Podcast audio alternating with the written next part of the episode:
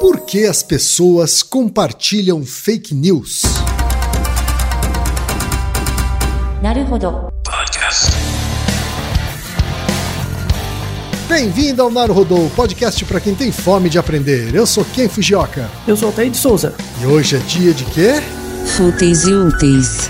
Altaí, vamos para os recados da paróquia. Quais são? Número 1, um, vai no iTunes Store, dê 5 estrelas e faça o seu comentário. Isso aí. Número 2, indique um episódio do Naruhodô para alguém que nunca ouviu o Naruhodô ou mesmo nunca tenha ouvido um podcast. Vamos aumentar o tamanho de nossa podosfera. E número 3, Altaí. Ah, O número 3 é sobre ajudar a manter o Naruhodô no ar, Altaí. isso aí. E para contribuir, basta usar o aplicativo PicPay e assinar o apoio mensal de 15 reais. São duas Coca Zero, querido ouvinte, querido ouvinte. Uma para Altair e uma para mim. E como assinante, além da nossa gratidão, você terá três coisas. Um, você terá acesso ao grupo secreto no Telegram, ou seja, assinante pode conversar com a gente com a comunidade de ouvintes assinantes. Dois, você terá vantagens especiais. Por exemplo, assinante recebe os episódios no grupo secreto do Telegram antes de todo mundo. E três, você receberá conteúdos exclusivos. Por exemplo, assinante recebe episódios que só são distribuídos no grupo secreto do Telegram. Então é isso. Baixe o aplicativo PicPay e assine o apoio mensal. Com o PicPay você ainda vai poder pagar boleto, transferir dinheiro entre amigos, recarregar celular, sacar o saldo em qualquer banco 24 horas sem taxa.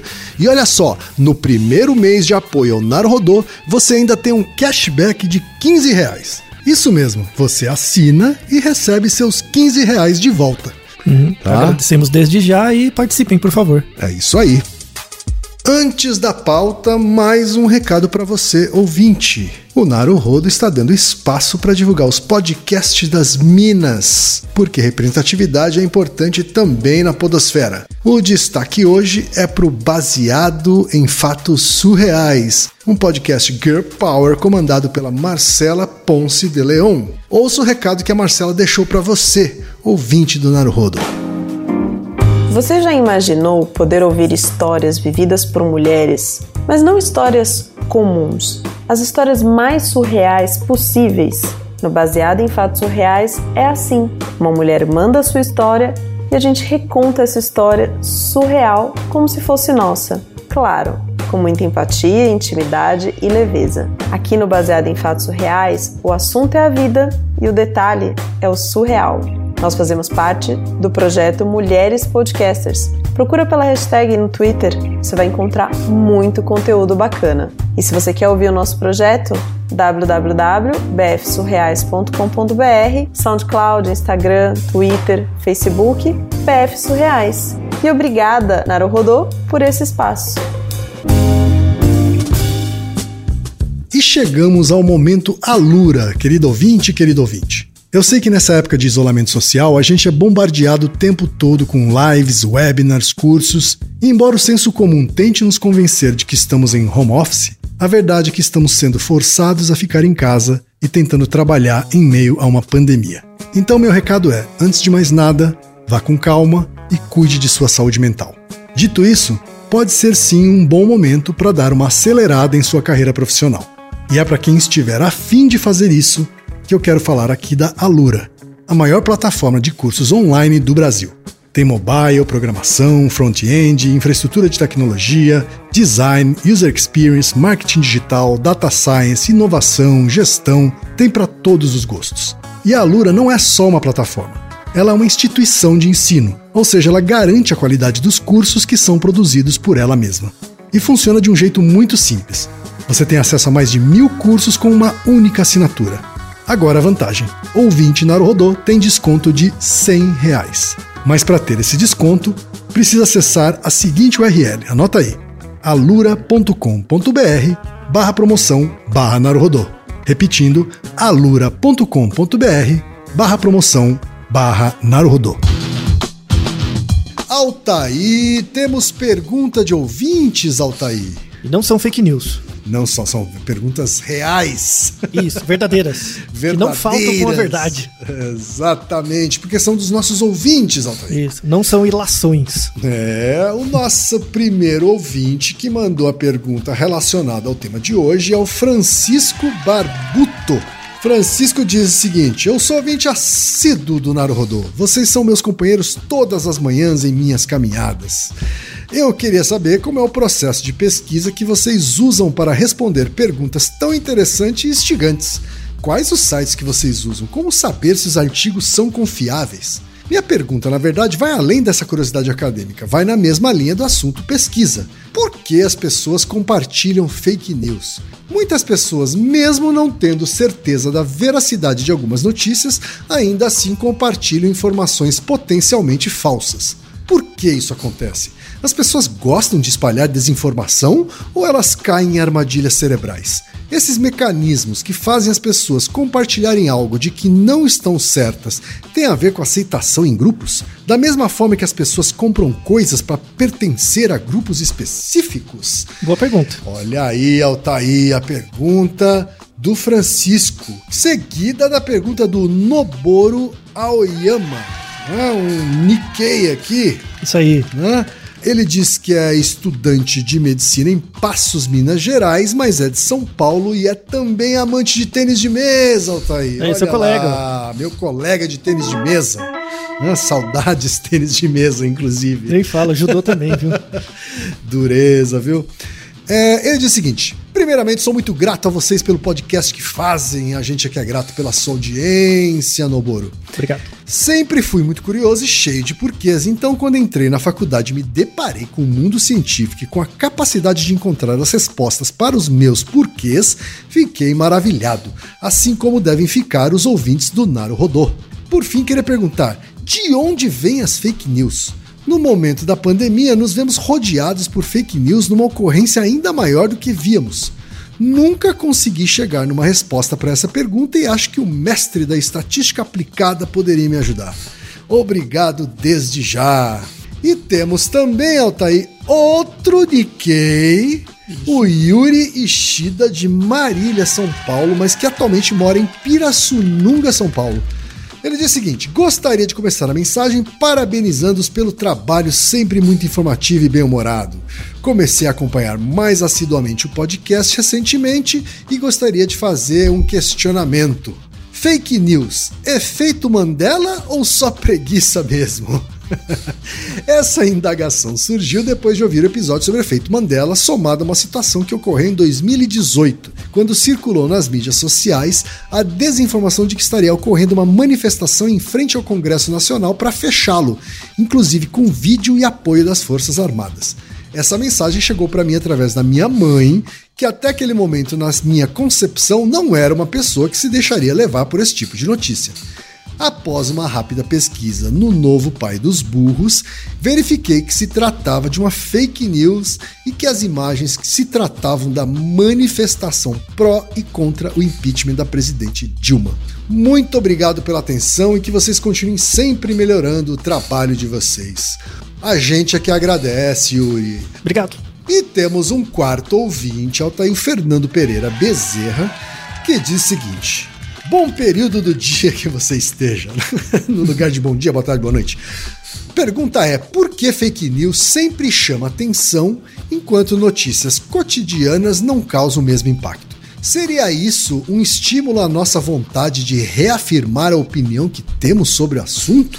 Altair, aí, estamos quatro ouvintes, né, fazendo perguntas distintas, mas interrelacionadas. Isso. Né, e todas elas debaixo desse guarda-chuva da pergunta de hoje: por que as pessoas compartilham fake news? Que é um Altair, o que, que a atual, né? ciência. É, pois é. O que é que a ciência tem a dizer sobre isso tudo, Altair? Então vamos, vamos começar é, é, por sua percepção de mercado, Ken. Você, como publicitário há muitos anos, você conhece muito bem a diferença entre mentir e faltar com a verdade. Sim. Né? O, o marketing mora muito aí, né? Hum. Assim, vo- você não pode mentir. Isso, isso não só é um pecado capital, como no curto prazo é, você pode até ter um ganho pequeno, mas no longo prazo você perde quando as pessoas descobrem, por exemplo, que a sua marca é, mentiu frente a alguma Sim, coisa, né? Alguma Ela informação. pode responder perante a justiça, inclusive. Isso, inclusive tem verificações, legislações para proteger você das empresas e vice-versa. Assim, não dá para contar que as empresas vão ser boazinhas, porque o objetivo delas é maximizar o lucro. É bem um modelo de homem que, é, que os economistas chamam de homo econômicos. E eles tentam aplicar isso às pessoas. Eles acham que as pessoas pensam como o protótipo do Homo economicus, que é um indivíduo que tenta, no fundo, sempre maximizar os seus próprios interesses pessoais. Isso, isso, na verdade, é a realidade das empresas, mas não das pessoas. Nós funcionamos por outras regras. Por isso que você tem que ter órgãos de vigilância e regulatórios das ações das empresas, sobretudo no marketing, para impedir que elas mintam. Né? Faltar com a verdade é uma coisa um pouquinho mais sutil. Isso. Né? é a brecha legal, né, Altair? Isso, é o que se chama de brecha legal. Mas assim, pensando na sua, com, com, base na sua larga experiência de publicitário, assim, hum. qual, qual a diferença entre uma mensagem publicitária persuasiva e uma fake news? Hoje em dia. Hoje em dia é mais difícil mesmo de separar isso, né? Mas pensa no passado, sei lá, anos 80. Eu acho que, que nos anos 80 a gente tinha algumas verdades que hoje já não são mais verdades, né? Mas eu diria que tem uma diferença entre a, a, a fake news, uma mentira e, o, e, o, e, a, e, faltar com a verdade, que talvez tenha um pouco a ver com essa pergunta que você fez, né? Porque uma coisa é você mentir e outra coisa é você omitir informações verdadeiras, né? E você consegue construir um argumento só ressaltando emoção, é, é, informações verdadeiras e omitindo outras informações que também sejam verdadeiras e que aí não se caracteriza exatamente uma mentira, mas você tá faltando com a verdade. Uhum, isso, eu acho que mais é ou menos por aí. É a parte uhum. do processo de persuasão, né? Sim. Um pouco, né? Da estrutura Você da ressalta aquilo que te interessa, né? Isso. Então, é, isso, essa parte do episódio tem muito a ver com o episódio Por que Mentimos e que a gente coloca que a definição de uma mentira leva em conta o agente. O agente tem que saber que está mentindo para mentir. Porque às vezes eu posso falar uma coisa para você que você sabe que não é verdadeira, mas por ignorância. Sim. Né? Então, a rigor, isso não seria mentira. Seria uma ignorância, sei lá, uma falta de conhecimento de algum tema e que tudo uhum. bem, faz parte.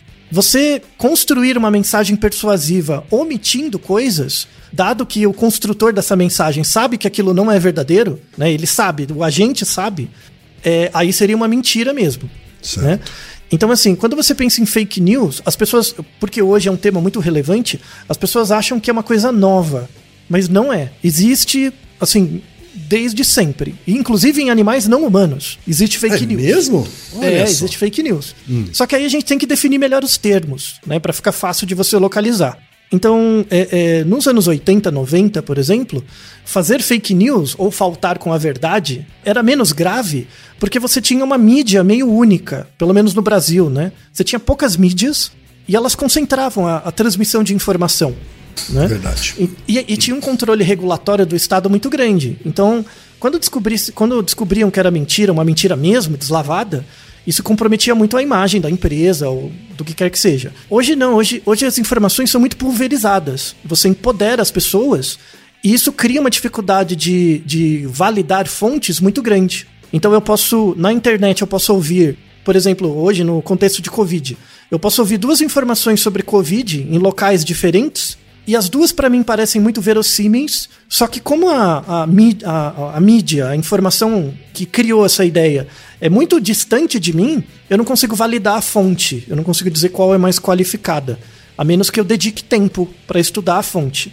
Uma das vantagens dos anos 80 e 90, a gente podia falar mal das mídias de massa, mas eram poucas, pelo menos. Então dava para nomear. Hoje em dia é muito mais difícil.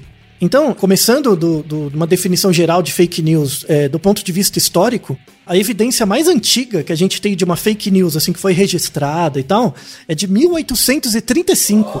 200 anos já. 1835, até quem Sim. diria, hein? E, e, essa é uma fake news mesmo, assim, caracterizada, fake news mesmo. Uhum. É, foi uma série, inclusive a história é muito boa.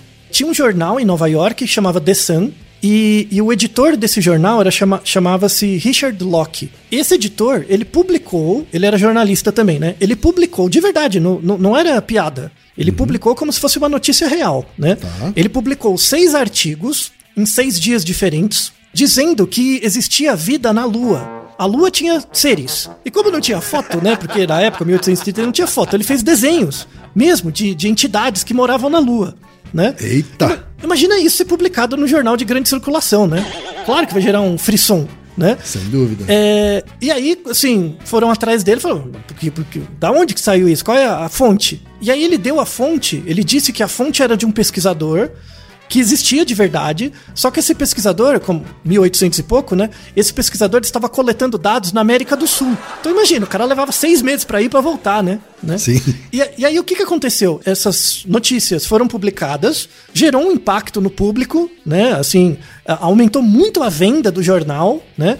E mesmo não sendo verdade, de, depois o cara falando, ah, não era tão verdade assim e tal, tal, tal, né? A venda de jornais continuou alta. Então, assim, você teve um boom de venda de jornais, o jornal ficou mais conhecido, depois teve uma redução da quantidade, mas nunca foi tão baixa quanto antes dele implantar a fake news. Ele estabeleceu um novo patamar lá em cima, assim, de vendas. Isso, ele mudou o, o, padrão de venda por conta desse evento pontual, né? Que ele chamou a atenção das pessoas para o jornal dele.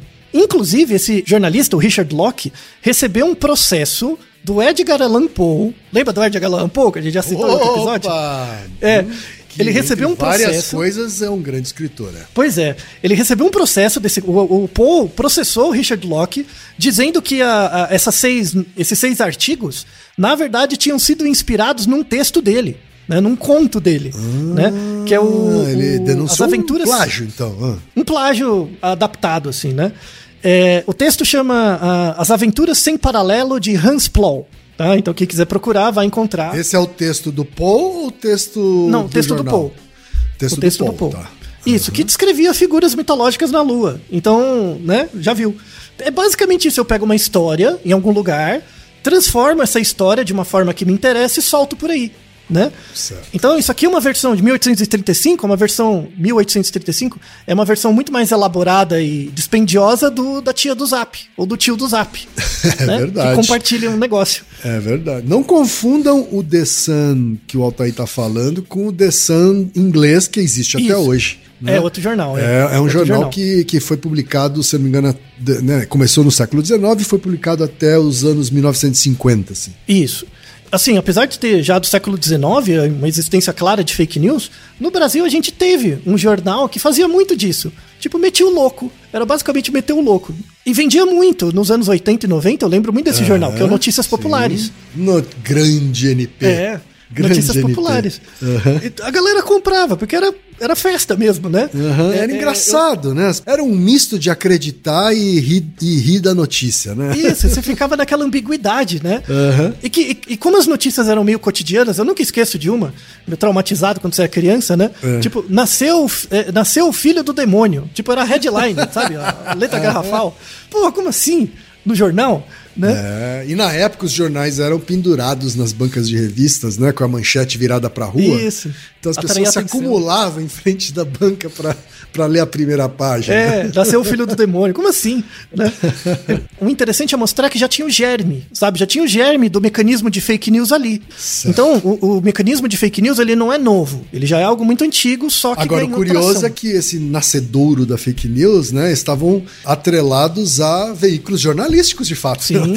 Sim, né? exatamente. Não era um cidadão com seu zap espalhando bobagem, né? Isso. Então, a, a, fake news deixou de ser uma coisa mais. de que a gente chama de um marketing sujo, é. sabe? Aquele marketing sujo só pra você dar um buzz nas coisas. Uhum. Para virar um problema social, real mesmo, um problema que compromete a, a, a nossa estrutura civilizatória, porque é, tá nesse nível hoje, por duas fontes, você, por duas razões. Você pulverizou as mídias, tem um Naruhodo que a gente fala sobre isso, que é, que é o Naruhodo 262, que é por que a gente dá atenção às notícias ruins, que a gente fala um pouco disso, de como você pulveriza as mídias, e isso gera um problema no momento de avaliar as fontes. E também tem o, o Naruhodo 241, que é porque as pessoas querem sempre ter razão. Então, assim, a primeira parte do episódio era explicar que fake news não é um fenômeno novo. Né? O, o mecanismo já existe há muito tempo. Ele acontece em mecanismos de massa, só que se tornou popular. Por quê? Porque nos dias de hoje, as pessoas viraram mídias. Elas têm poder de, de proliferação de uma informação. É, e você, o indivíduo, você quem? Pode virar um influencer. Sem né? dúvida que vira uma mídia, né? Isso, coisa que nos anos 80 e 90 era impossível, né? É, tinham outras, outras formas de fazer isso, né? Hoje não, hoje qualquer um pode bombar na internet e começar a ganhar dinheiro com base nisso. Tem um lado positivo, mas o grande lado negativo é que você massacra a pessoa como uma fonte, né? Uma mídia. Então a pessoa é cancelada, faz bobagem, igual todo mundo faz bobagem. Porque os indivíduos não têm compliance. Então é muito difícil você fazer essa gestão. Tá? Quando, então é, é um, é um mecanismo da modernidade. Aliás, não ter compliance acaba sendo uma brecha jurídica, vamos dizer assim, de espalhar boatos, né, Otávio? Completamente. Porque um veículo, ele, pelo menos os veículos sérios, eles vão checar a informação, né, na maior parte Isso. das vezes, enquanto que uma pessoa física está sob a lei do jornalismo, né? É, Exatamente. E a ética do jornalismo. Então, é uma brecha, né? completa. E na verdade, como que você mudaria isso, né? Assim, já é, já é complicado você transformar as pessoas em mídia. Mas supondo que isso é dado, né, que as pessoas já são mídias, não tem como fazer um a polícia da informação para as pessoas, né? Como que você faria na educação? Processo educacional, como que você educa pessoas na escola mesmo? Para se tornarem mídias, ou para, em caso delas terem sua voz ouvida, porque viralizou alguma coisa, o que elas deveriam fazer? Isso deveria ser ensinado nas escolas mesmo, como um processo de, de cidadania mesmo. Você é responsável por aquilo que você compartilha, parafraseando o Pequeno Príncipe. né? Então é, é, é bem isso mesmo. Então, esse mecanismo da fake news ele virou um problema hoje porque ele ganhou muita tração no fato das pessoas terem virado mídias. Esse é um mecanismo interessante das pessoas perceberem. Tudo bem, então isso está acontecendo. É uma coisa que pode mudar no futuro? Espero que sim. Mas é, é, por que, que a gente é tão afetado pelas fake news? Né? Por que, que isso nos afeta tanto? Como eu comentei anteriormente, outros organismos também fazem fake news, né? Sim. Só que na verdade não, não chama fake news. O nome da área biológica é sinal não honesto. Então, por exemplo, imagina que eu sou uma borboleta. E você já viu aquelas borboletas que- coloridas que você olha, parece que ela tem dois olhos, que é meio que para tentar assustar o pássaro ou algo do tipo? Isso é São um tipo de fake asas que emulam olhos, né? É, tem umas muito elaboradas, assim, né? E, e isso é um- uma fake news. É uma fake news para o pássaro. Uma fake news para servir como um mecanismo de defesa. Isso, e na verdade isso fa- favorece a sobrevivência, né, do, do- no caso. Só que você vai ficar falando, ah, a- a- o fake news da, da borboleta. Não, não é isso, né? Essa ideia de sinal, qual a diferença entre um sinal honesto e um sinal não honesto? O sinal é, não honesto, ele é um display, tipo a asa da borboleta, só que não tem um gasto energético muito grande. Então, assim, a borboleta tá ali exibindo o padrão dela, ela não tá gastando energia nenhuma a mais. Porque o sinal não é honesto. Eu não preciso a borboleta não precisa sustentar que ela é uma ave ou que é um monstro, né, com aquele olho. Diferentemente, por exemplo, do rabo do pavão. O rabo do pavão não é fake news. O rabo do pavão é honesto. Então, quando a fêmea escolhe um macho pavão com um rabo grande, isso quer dizer que ele tem que ter muita energia para continuar vivo, apesar daquele rabo grande Verdade. Né? Então, ele- então ele carrega um sinal honesto da disposição física dele, da disposição física e genética. Pra quem já viu um pavão de perto, ele tem que ser muito forte pra carregar aquele rabo todo. Deve ser um peso, né? Muito, não, é bem pesado. Em voar, né? Pavão voa e voa alto. Então tem que ter toda uma disposição física pra isso. Então é importante pegar da biologia essa ideia de sinal honesto e sinal não honesto. Quando a gente traz isso, por exemplo, pro jornalismo, para as mídias, o que é a característica de um sinal honesto ou de uma notícia honesta? É a quantidade de informação que você gasta. Então, por exemplo, se essa informação vem de um jornal que tem compliance, que tem jornalistas bem formados, que tem toda uma estrutura de captação de dados, isso é um sinal do rabo do pavão, sabe? Então, ó, olha o quanto de energia esse, essa mídia está gastando para poder trazer a notícia. Isso já é uma informação. Diferente da notícia do Zap, né? Que corre no grupo, que não tem gasto nenhum. É como se fosse o olho da borboleta lá, a asa da borboleta. É só para distrair ou captar sua atenção, mas não tem ganho nenhum. Não gasta nenhuma energia. Então a primeira ponte da biologia para o jornalismo é essa. Essa distinção entre sinal é honesto e não honesto. E a quantidade de energia que a mídia gasta para transmitir essa, essa informação. Isso já é um indicador da honestidade da notícia. Já é um indicador inicial. No entanto, assim, para a maior parte das pessoas é muito difícil separar um- uma fake news de uma notícia real. E aí eu vou mostrar alguns artigos. Essa preocupação com fake news não é de agora também. Ela vem desde os anos 1970, os primeiros artigos surgiram, e aí tem artigos muito legais. Aliás, tem um, uma um grande contribuidor da teoria das fake news, é um cara que a gente já gravou um Naruhodo duplo, que é o Festinger, sobre dissonância cognitiva. Né? Ele deu a base para os estudos de fake news hoje. Ele é um dos pais da fake news, então. Ele é um dos pais do- dos- das pesquisas sobre Das fake news. pesquisas sobre fake news. exato. É, porque a, a dissonância cognitiva é um mecanismo que faz com que a gente compartilhe ou comece a acreditar em fake news também. Que quando você faz, tá fazendo uma coisa e eu consigo provar pra você que o que você tá fazendo não é correto, isso gera uma certa resistência em você pra mudar, né? Inicial, né? Isso seria dissonância cognitiva. Pra você evitar esse desconforto, você pode ter certos comportamentos para reduzir a sua dissonância. Um deles é acreditar em fake news, né?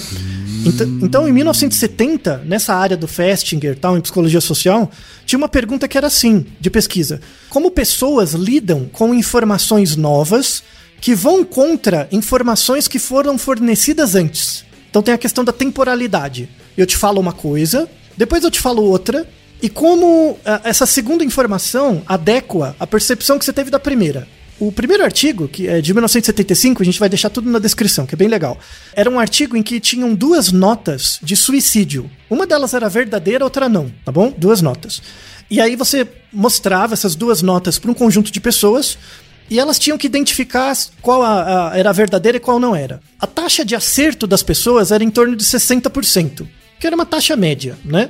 Assim, então as pessoas não conseguiam dis- discriminar muito bem qual era a nota real e a nota falsa, tá? O texto falso e real. Até aí tudo bem.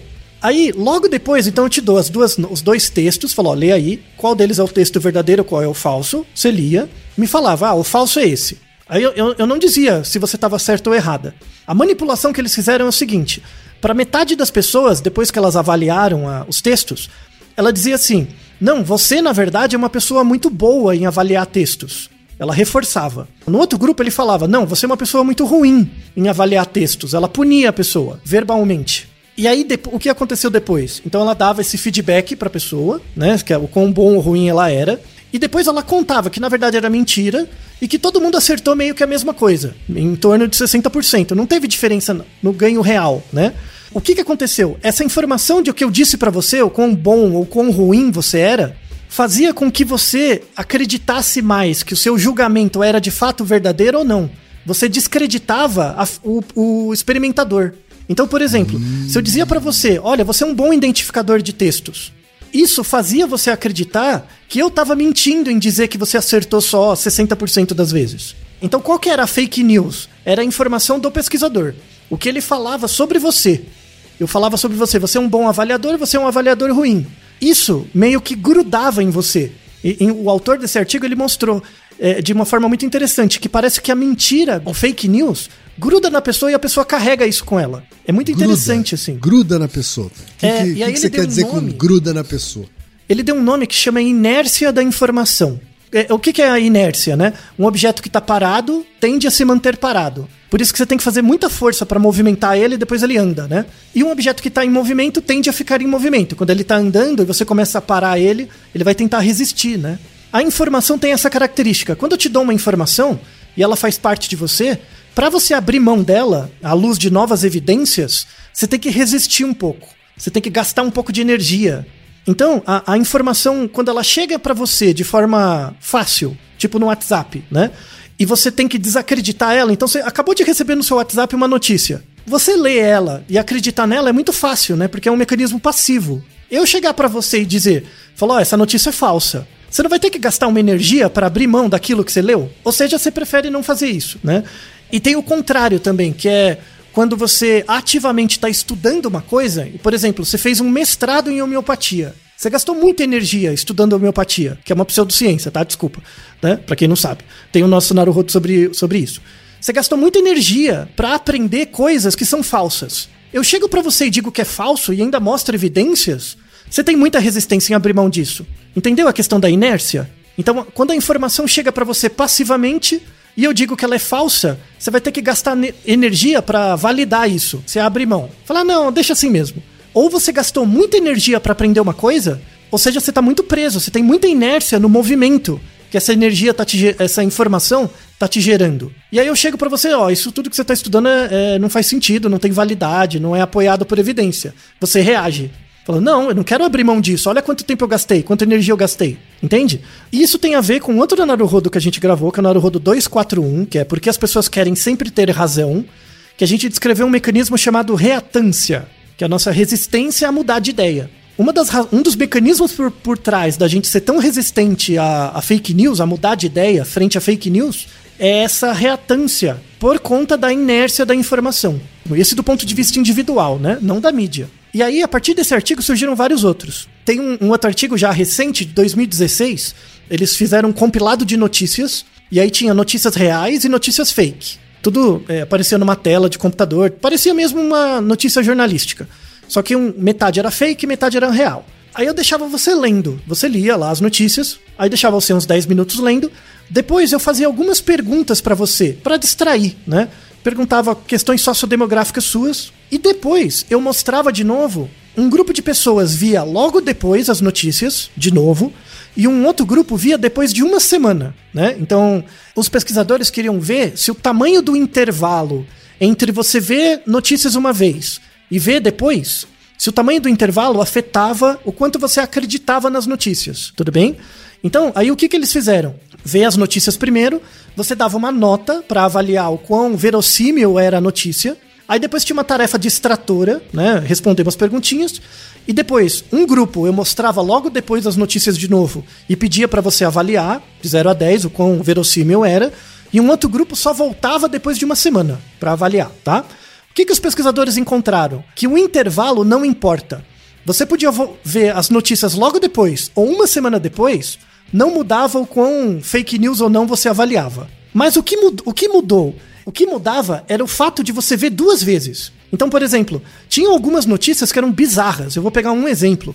Uma notícia era assim, era uma notícia de jornal que uma emissora grande de TV nos Estados Unidos, imagina a Globo, a partir de hoje, a Globo proíbe artistas gays de se apresentarem nos programas. Tipo, uma notícia que é claramente bizonha.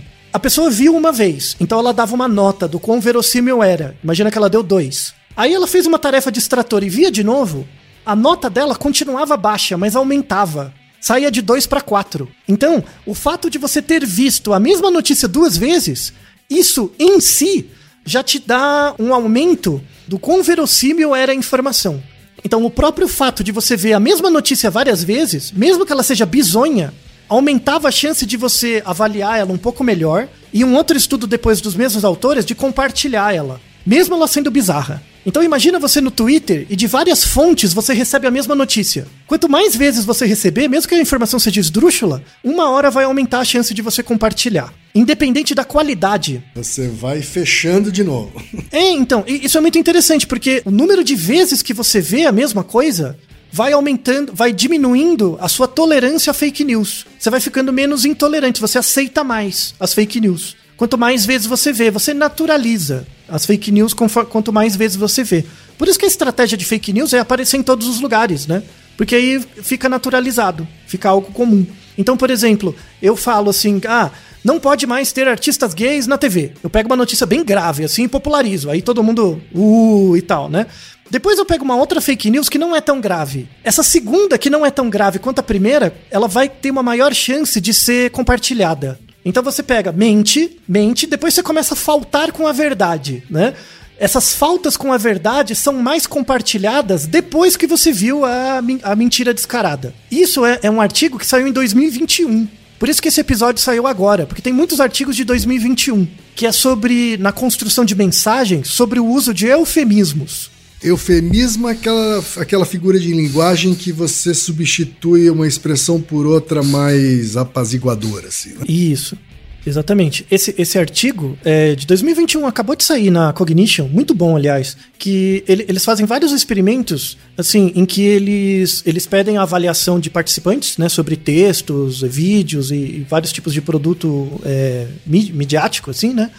E num deles eles colocam o termo, tipo, tortura, e no outro eles. É a mesma coisa, só que eles trocam por interrogatório rígido, sabe? Eles, eles fazem eufemismos. Ou gente que chama golpe de movimento, não? Eles fazem esse tipo de manipulação linguística. E o que eles descobriram, e os, e os experimentos parecem bem controlados, assim, ficaram bem legais, que isso gera efeito. Só que assim, não gera um efeito próximo, mas gera um efeito distante. Que é bem. que a gente comentou antes. Eu te mostro a, notícia com a palavra tortura. Depois eu te mostro de novo a mesma notícia, você nem lembra da palavra tortura, mas ela estava no texto. Depois eu te mostro um texto similar, só que com essa, tipo, um interrogatório forçado, sabe? Termos assim. quando eu faço essa manipulação linguística, isso diminui o seu, a sua percepção de negatividade da marca, da empresa, do que quer que seja. Sabe por que, por exemplo, acontece um assassinato, alguma coisa grave ou um acidente? Não tem aquela nota de esclarecimento que as empresas mandam? Você pode achar a coisa mais demagógica do mundo, né?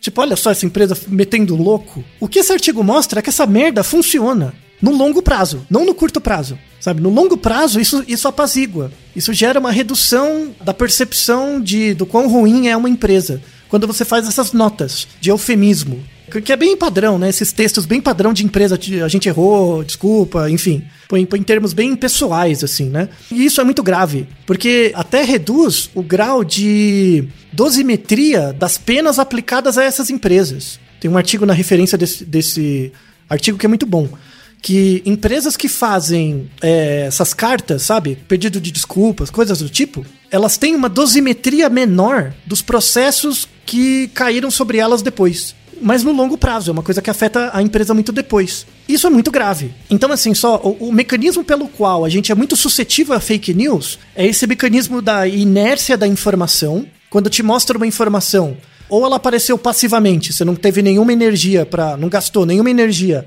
para coletar a informação, ou gastou muita energia para tê-la, que é tipo fazer um curso, você tem muita dificuldade de abrir mão dela. Seja porque você vai gastar energia para falsear uma informação que você ganhou de graça, ou para falsear uma coisa que você gastou muitas horas estudando. Isso é a inércia da informação.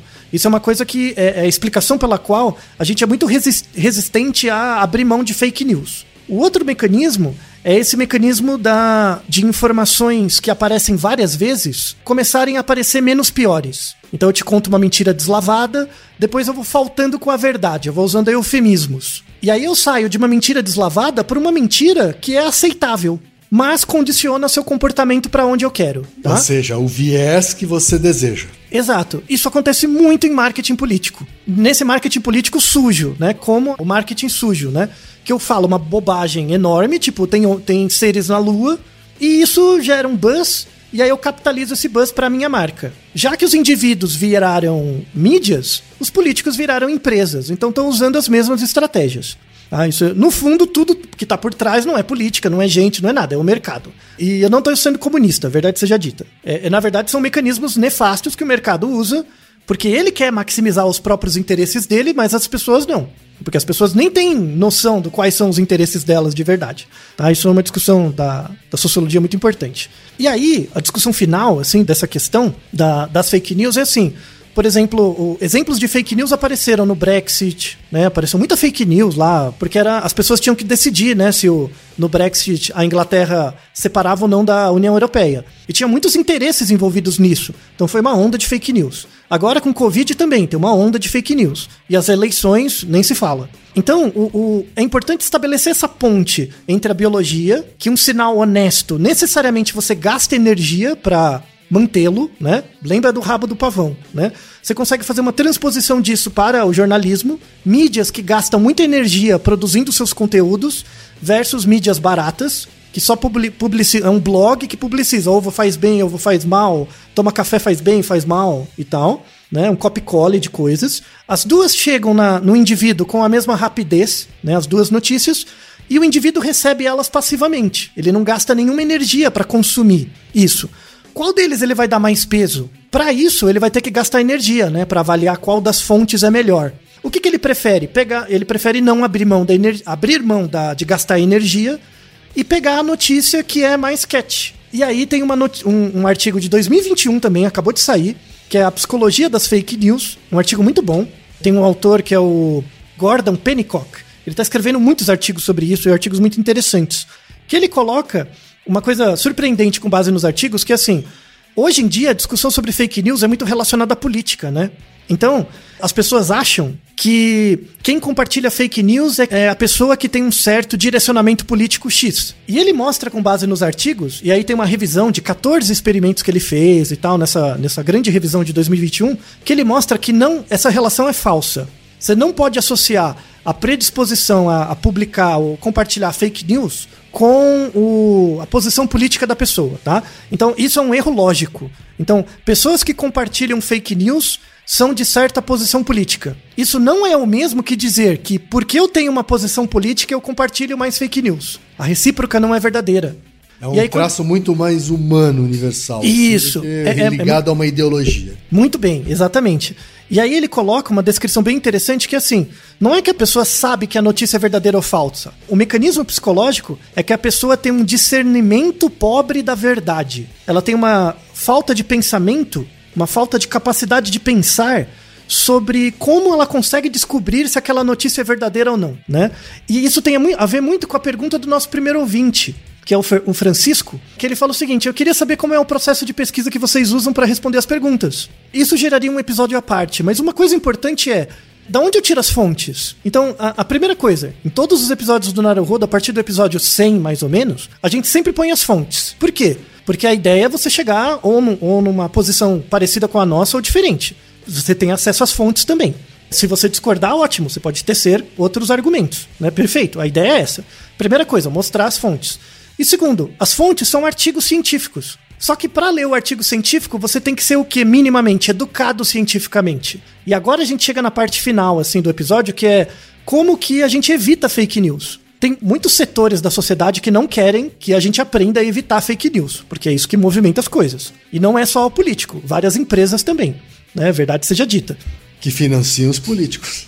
Ah, ou, ou financiam outras empresas, outros interesses, né? E no Então- final alguém financia um político para fazer lobby a favor da empresa. ou um stakeholder, né? Às vezes tá tudo no mercado mesmo, né? Se você pega, por exemplo, empresas de em- empresas de rede social, né? A empresa de rede social, ela quer que você passe muito tempo nela. Pega o Facebook, Instagram, Sim, Twitter, sim, ela quer que você passe muito tempo. Por quê? Porque ali tem as propagandas e aumenta a chance de você consumir. Então, a, a, a própria rede social compartilhar fake news, que são notícias que espalham mais fácil, para ela é melhor, em última análise, porque você passa mais tempo na plataforma. Então, de novo, as empresas não são malvadas. Elas nem se importam com você. Elas só querem que você passe mais tempo lá e compre. Só isso. Para de pensar que as empresas têm moralidade, porque elas não têm. Quem tem são os indivíduos. Exatamente, né? A pessoa jurídica não existe. Não tem empatia, não tem moralidade, não tem nada disso. Exatamente. Tá? As empresas são homoeconômicos. Elas querem maximizar os interesses delas, que é o, o lucro, tá? Então não dá pra cobrar isso da- das empresas. E principalmente empresas de rede social. Então, como que a gente faz pra reduzir o efeito das fake news sobre a gente, né? Tem três caminhos. Só que o problema é que esses caminhos não são de curto prazo. Esse é o problema. O problema das fake news vai gerar muito dano no tecido social antes de fato da gente conseguir implementar mudanças reais. O primeiro mecanismo é o mecanismo de vigilância. Então, por exemplo, banco, empresa financeira em geral, agência de publicidade, enfim, as, as agências ma- maiores, todas elas têm compliance. Compliance é um sistema de vigilância dos processos, em geral por auditoria externa. Então, tem que ter uma observância. Por que, que é importante você ter compliance num banco? Para não ter perda de dinheiro, desvio, coisas do tipo. Só que hoje em dia, a informação se tornou um ativo. Não é só dinheiro. A informação se tornou um bem, se tornou um ativo. Então é muito, é muito importante você ter compliance sobre isso também. Então, inclusive das próprias empresas de, de mídias sociais. Se você é uma mídia que é reconhecida por espalhar fake news, você vai perder no médio e longo prazo sua capacidade. Você vai perder o seu capital social. Do mesmo jeito que no passado uma empresa era. Ela mentia claramente com uma propaganda na TV, ela podia receber sanções do Estado e receber sanções dos consumidores. Hoje em dia, a- o foco tem que cair nas empresas de, de redes sociais. Twitter, Instagram, Facebook, até o WhatsApp, enfim. Tem que ter esses compliances também. Alguns estão se movimentando porque, por exemplo, o, o- Facebook não é burro. Ele sabe que se ele continuar propagando fake news por muito tempo, as pessoas simplesmente vão perder o interesse e vão sair. Então, para manutenção da empresa no médio e longo prazo, você tem que ter estruturas de compliance. O problema é que a empresa que publica as, as informações é também a empresa que se autocorrige. Isso é um desvio, né? Isso é um problema que a gente vai ter que lidar. E que foi pivotado né, da, da política central, assim, né? Isso, é, é porque o, o- o mecanismo político, né? o- boa parte das estruturas políticas hoje são muito focadas no curto prazo, né? Então elas não, não têm aspectos regulatórios, não tem formação de gente ainda. As melhores cabeças estão trabalhando nas próprias empresas que geram a desinformação. Esse é o problema, né? Então vai levar um tempo para formar mais gente. Uma das propostas do Naruhodo, inclusive, é formar um pouco dessas pessoas. Para no futuro você ter estruturas de compliance externas a essas empresas que podem gerar alguma pressão. Tá? Um dos Isso... ouvintes aqui citou, tá aí, o Sim. senso de pertencimento ao grupo. É, isso tem a ver com essa, a, a, a, o movimento de repassar fake news? Sim, tem a ver com o, o segundo método pelo qual a gente evita fake news, que é qualificar as fontes em função do conhecimento. Então, por exemplo, quando eu recebo uma notícia do meu. O, grande problema das fake news hoje é que elas são compartilhadas por pessoas reais. Então, o, o problema, assim, a notícia, é a notícia é falsa, mas ela é compartilhada por uma pessoa real. Isso dá um pouco de credibilidade da fonte, né? Sobretudo em assuntos que eu não conheço nada, né? Quando é um assunto que eu conheço um pouco, então dá para filtrar. Falo, não, isso aqui é notícia de zap, é fake news, isso não. Mas a, a grande maioria das informações eu não sei filtrar. É, então, como é que você qualifica as fontes? Você receber uma fonte do WhatsApp ou uma fonte por um jornal, elas têm o mesmo peso? Né? Para a maior parte das pessoas, sim. E esse é o problema. Né? Como você cria um método de qualificação das fontes? E, e, por que que isso demora? Porque você tem que ensinar isso na escola. De novo, na escola. Aula de redação? Você não teve aula de redação na escola? De como escrever textos? É bem do professor de português. O professor de português que fica ensinando tipos de linguagem, tipos de discurso, discurso fático, discurso, enfim, essas coisas, tem que discutir esse tipo de coisa. Como que você detecta? Como que você qualifica uh, fontes no momento de avaliar a veracidade ou verossimilhança de uma informação. Eu não quero pôr o papel unicamente nas costas do professor, porque o professor é a pessoa mais vilipendiada hoje em dia do, do Brasil, né? Mas isso é uma coisa que tem que estar, por exemplo, nos currículos de cursos. De, de, ensino médio, fundamental, uma discussão sobre como, como validar informações. Então, abrir mão um pouco da gramática, né, algumas aulas de gramática, e colocar esse tipo de discussão de qualificação de fontes. E a terceira coisa, que é a coisa que a gente está há 300 episódios quase falando, é educação científica. Aí eu respondo finalmente o, Francisco. Como é o processo de pesquisa que a gente faz para os episódios do Naruhodo? É porque eu e o Ken, agora depois de 300 episódios, somos educados cientificamente. E o que, que é educação científica? É saber quantificar de cada peça de informação ou de evidência não o quanto que aquilo diz de correto, mas sim o quanto de errado. Então, isso tem que fazer parte da educação subjetiva das pessoas. Tem que ser um, um, um novo mote das pessoas que a gente fica tentando espalhar, né? que o, o, você se posicionar em fake news, eh, você se posicionar na internet, não em função do, quão, do quanto de razão você tem, mas em sim em função do quanto de dano você geraria falando o que você fala. Então, por exemplo, para fechar o episódio, duas estratégias que você pode fazer para testar sua capacidade de transmitir fake news ou não. Você vai compartilhar uma informação. Primeira coisa que você vai pensar quando compartilhar uma informação, você vai pensar o seguinte: o quão errado eu estou em compartilhar essa informação para os meus amigos ou na rede social. O quão errado. Para descobrir o quão errado você tá, você vai ter que estudar um pouco. Você vai ter que gastar energia, certo? Se você tiver com preguiça de gastar essa energia, não compartilhe. Ponto. Não compartilhe. E tudo bem, o mundo não vai acabar, as pessoas não vão achar você mais burro, mais inteligente por causa disso. Isso é um, um, uma estratégia que você pode fazer. Inclusive é um teste para todo mundo. Passe a compartilhar menos coisas. Sabe o que vai acontecer? Ninguém vai notar. Só você. Sim, verdade. Ninguém vai notar. Tem tanta coisa sendo compartilhada que se você diminuir pela metade o número de coisas que você compartilha, ninguém vai notar. Ninguém se importa, na verdade, tá? É, é como diz aquela frase, né, Altair? Se você soubesse o quanto as pessoas não pensam em você, você não se preocuparia tanto com, com o que as pessoas pensam de você. Muito bem, o que converteu de um jeito afetivo a explicação que você estava fazendo. Né? E esse é um outro problema do mercado, né? O mercado tenta dizer o quão especial você é se você adquirir os produtos dele, sendo que isso é uma puta mentira, né? Uma puta ilusão de controle. Mas enfim. E a segunda, o segundo teste para vocês fazerem, né, para ver se vocês são resilientes a fake news ou não. O primeiro é verificar o quão errado, né? O segundo é verificar se eu, se eu compartilhar isso, o quanto de dano eu geraria para alguém. É o contrário, você vai pensar o quanto de mal você faria para alguém no momento de compartilhar essa informação. Se você fizer esses dois exercícios, o quão errado você está em compartilhar uma informação e o quanto de dano você vai gerar ao compartilhar uma informação, isso é a educação científica. A educação científica serve para reduzir dano ou reduzir erro. Não serve para dizer que você está mais certo ou que você fala é mais verdadeiro ou falso. Isso é a nova educação. É uma educação que vai para além do trabalho e educa as pessoas para serem mais resilientes a essa quantidade massiva de informações que recebemos. E fica como lição de casa para vocês, refletirem sobre isso. Fake news é uma coisa que vai demorar muito para passar. Muito. E com certeza alguns de vocês vão passar, eu já passei, ou quem já passou, todo mundo já fez alguma vez. Lembra aquele o gemidão do Zap? Todo mundo alguma vez caiu no gemidão do Zap, todo mundo alguma vez já passou uma fake news para frente. Não, não tem jeito. É uma coisa muito pervasiva das relações sociais virtuais. Mas para evitar isso, pega essas duas receitinhas de bolo. Para cada informação que você transmitiu, quão errado você tá e o quanto de dano você vai fazer para outrem, né? Só compartilhe quando você tiver pelo menos uma dessas informações. Se você conseguir aferir isso, aí você pode compartilhar. Do contrário, não compartilhe, não vai fazer diferença nenhuma nem para você nem para ninguém. O mundo vai ser mais feliz e aí a gente vai finalmente conseguir colocar uma pressão nas empresas de redes sociais para tornar, de fato, a, as mensagens que elas transmitem relevantes para aí fazer valer nossa atenção. E dá menos trabalho também para as agências de checagem de notícia, né, Antônio? Sim. É, eu, eu, eu vou resumir esse episódio em uma frase, querido ouvinte, querido ouvinte, que é: na dúvida, não compartilhe. Isso. evite, evite o dano. Exatamente. Obrigado, Altair e Naru Rodô, ilustríssimo ouvinte.